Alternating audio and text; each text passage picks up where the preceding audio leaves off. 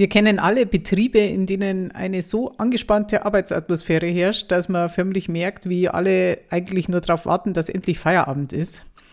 Was du tun kannst, dass es in deinem Restaurant anders läuft und zwar so, dass dein Team gerne in die Arbeit kommt und sich mit Freude für den Erfolg des Unternehmens engagiert, darum geht es in dieser Folge.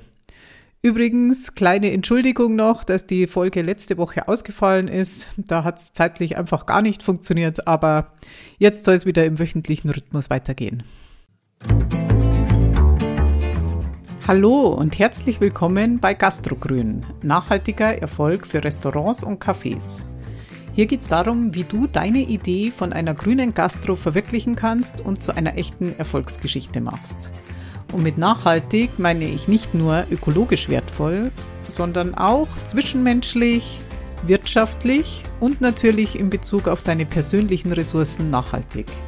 Mein Name ist Sonja Obermeier und ich wünsche dir jetzt viel Spaß mit dieser Folge.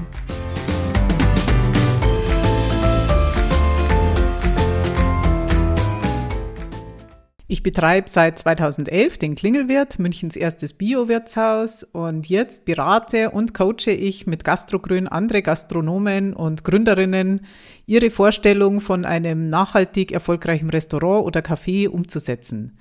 Und für den Erfolg ist es eben ganz entscheidend, ein engagiertes und zufriedenes Team im Betrieb zu haben. Was aus meiner Sicht dafür ganz wichtig ist, ist eine flache Hierarchie. Obacht, damit will ich keinesfalls sagen, dass es keine Führung braucht. Die ist auf jeden Fall schon notwendig.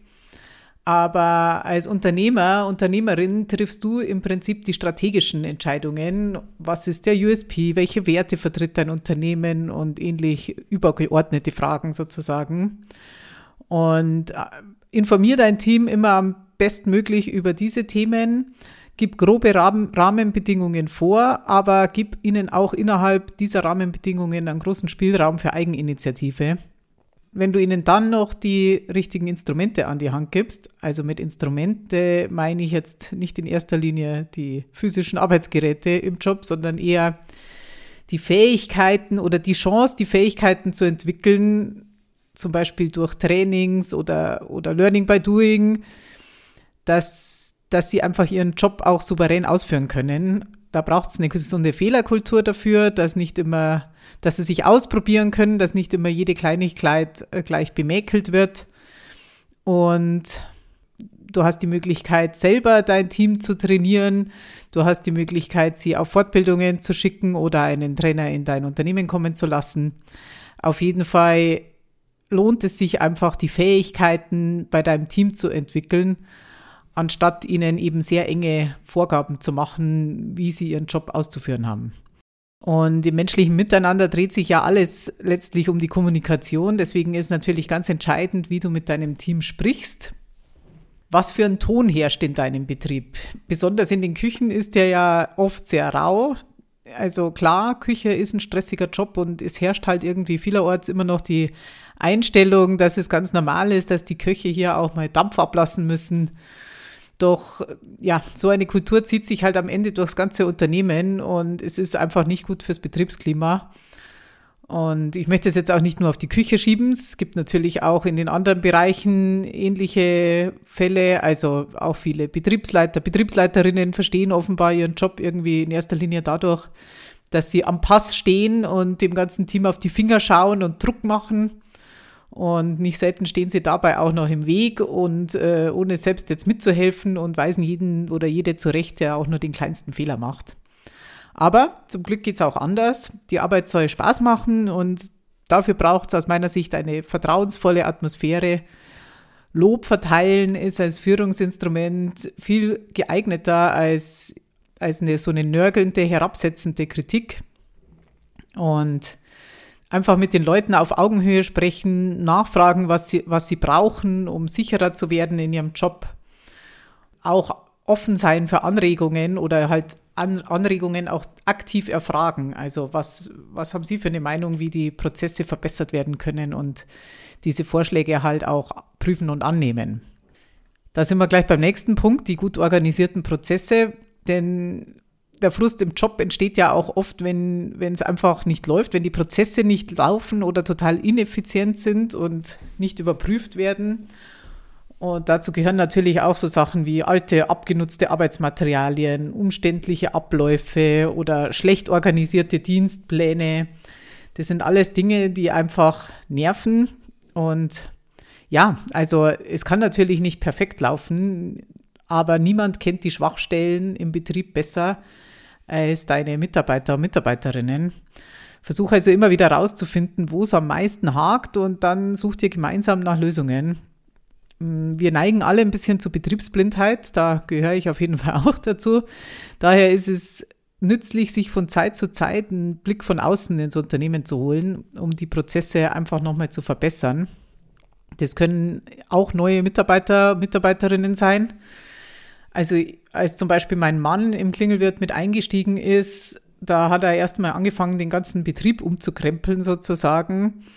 Und das war für uns alle, also besonders für mich, aber schon auch für mein Team, einerseits auch eine Herausforderung, weil es ja indirekt sozusagen hat er uns ja damit mitgeteilt, äh, so läuft es nicht, so wie wir es bisher gemacht haben, ist es falsch, was natürlich nicht in allen Bereichen gestimmt hat, aber es gab eben doch durchaus einige Punkte, wo wir dann selber zugeben mussten oder ich zugeben musste, ja, stimmt, das hier haben wir einfach schon länger nicht mehr drüber geschaut, das ist irgendwie ineffektiv, ineffizient, das könnte man viel besser organisieren.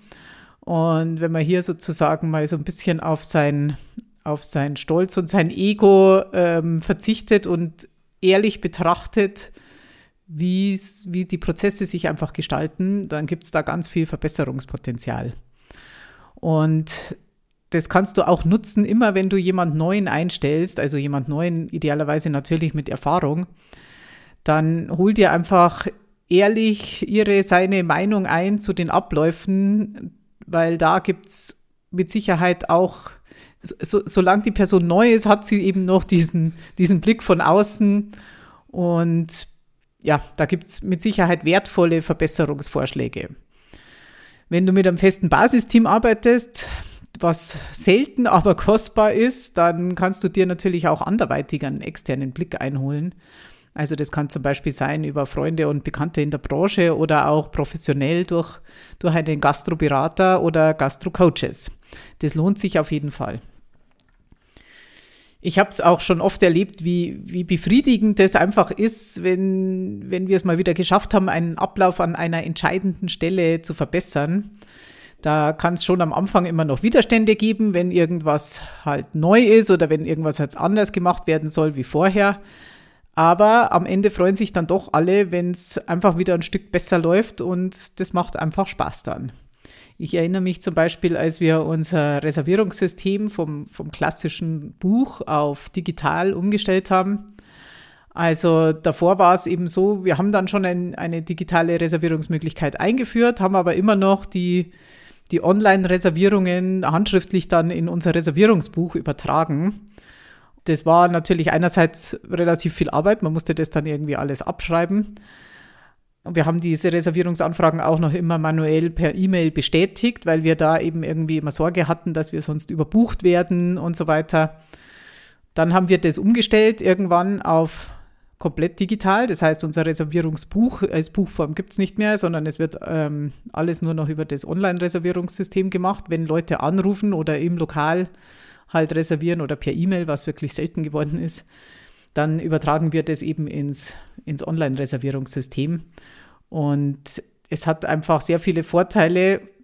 Erstens haben wir es so eingestellt, dass dass die Reservierungen automatisch bestätigt werden und eben ein Limit drin ist, sodass auch nicht das Risiko einer Überbuchung besteht. Und es ist einfach viel weniger Arbeit, es ist übersichtlicher und für mich ein großer Vorteil, ich kann auch von zu Hause von der Couch aus auf meinem Handy nachschauen, äh, wie die Reservierungslage heute Abend ist.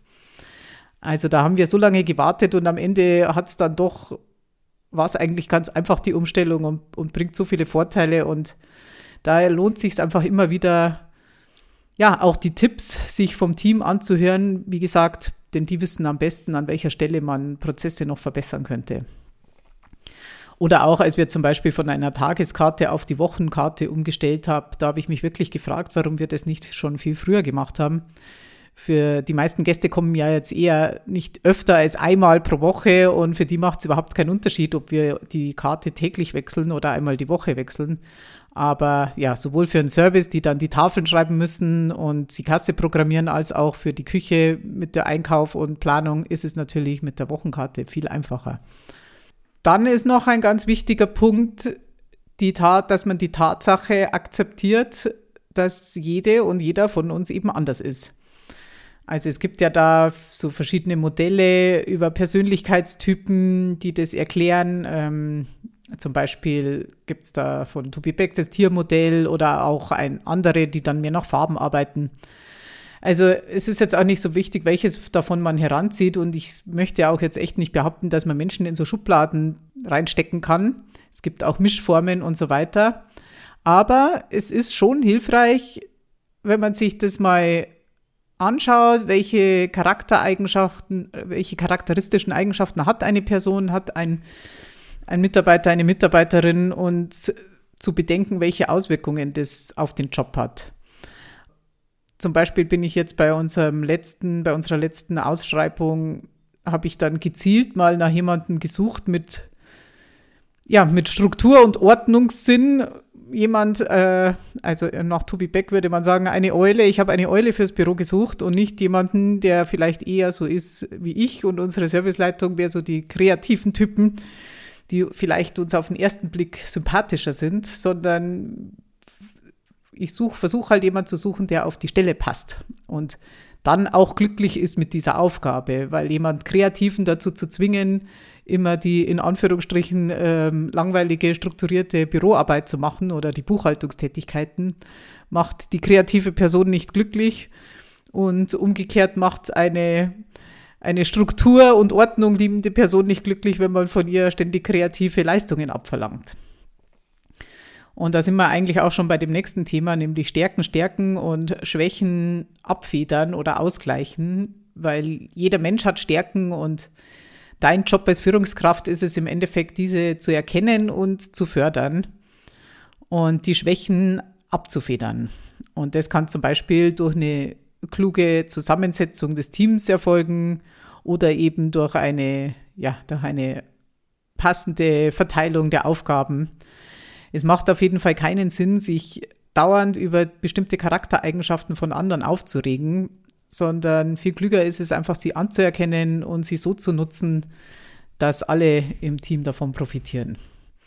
Du kannst Menschen nicht ändern, aber Menschen können sich selbst ändern, wenn sie ein günstiges Umfeld vorfinden. Also ich möchte keinesfalls die, die Meinung vertreten, die ja auch recht beliebt ist, dass Menschen sich sowieso nicht ändern oder dass sie sich ab einem bestimmten Alter nicht mehr ändern und so weiter. Im Gegenteil. Im Coaching vertreten wir ja die These, dass Veränderung immer möglich ist und das ist auch meine persönliche Meinung.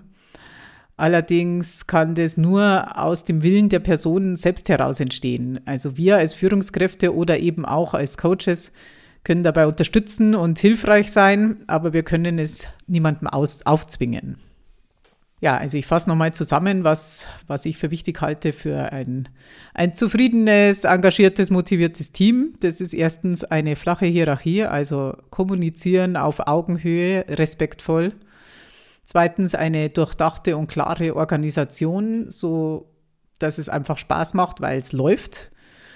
Und Drittens die Wertschätzung des Individuums, also der Tatsache, dass jede, jeder anders ist und eben auch entsprechend die Aufgaben zu verteilen.